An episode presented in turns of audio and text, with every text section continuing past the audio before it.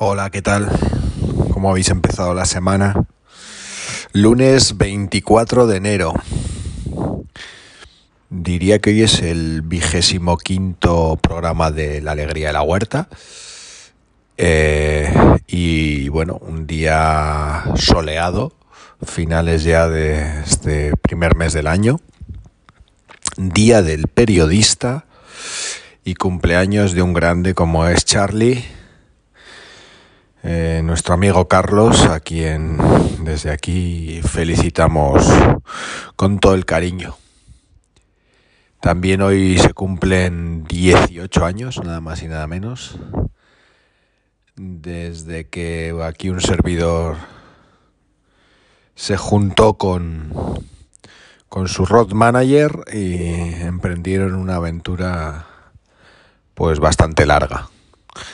Un beso muy fuerte para, para ella, que seguro que, que nos escucha en algún momento. Y como decía, pues hoy es el día del periodista y yo tenía en las notas, en notas de futuros programas apuntado que, bueno, pues que me gustaría hablar un poco de, de lo que es el periodismo actualmente, de cómo ha, evolucionado en los últimos 25 años. Porque yo conocí una facultad de periodismo en los años 90, a la antigua usanza, eh, donde seguramente, mm, bueno, mm, muchos de los alumnos y alumnas que se apuntaban pues no, no iban a terminar trabajando como periodistas. Pero bueno, allí pasaban el rato, ¿no? Por lo menos en aquello, en aquel momento. Luego la, vida cambia muchísimo. Y bueno, a mí reconozco que es una profesión que me fascinó en su momento y que me sigue y que me sigue eh, atrapando, ¿no? O sea, es un el concepto de la comunicación de, de mm, estar al tanto de la actualidad y de bueno y de generar información veraz, no me estoy refiriendo a fake news ni nada por el estilo, pues eh, es algo que me parece como cautivador, muy, muy seductor. Y bueno, he trabajado en unas cuantas redacciones y de alguna manera en mi profesión actual la comunicación sigue siendo muy, muy importante.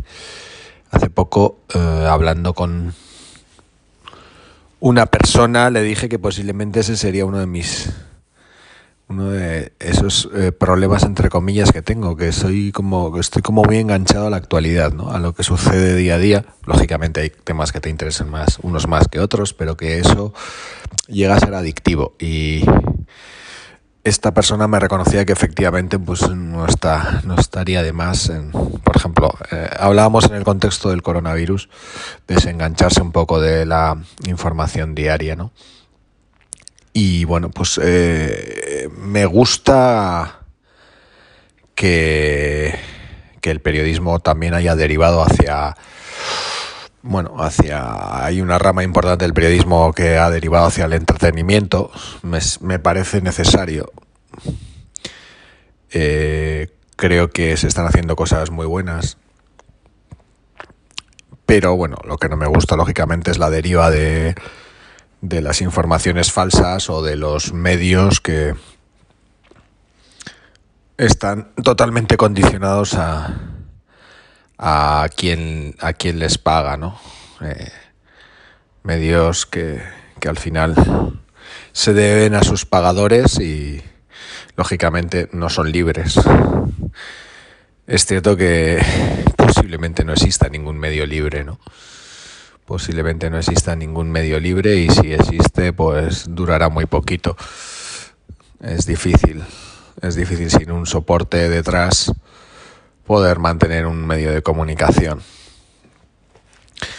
En cualquier caso, eh, recuerdo que en los 90 yo llegué, bueno, mm, escuché mucha radio llegué al mundo del periodismo sobre todo a través de la radio, luego ya a la prensa escrita y a las revistas y, y medios más especializados.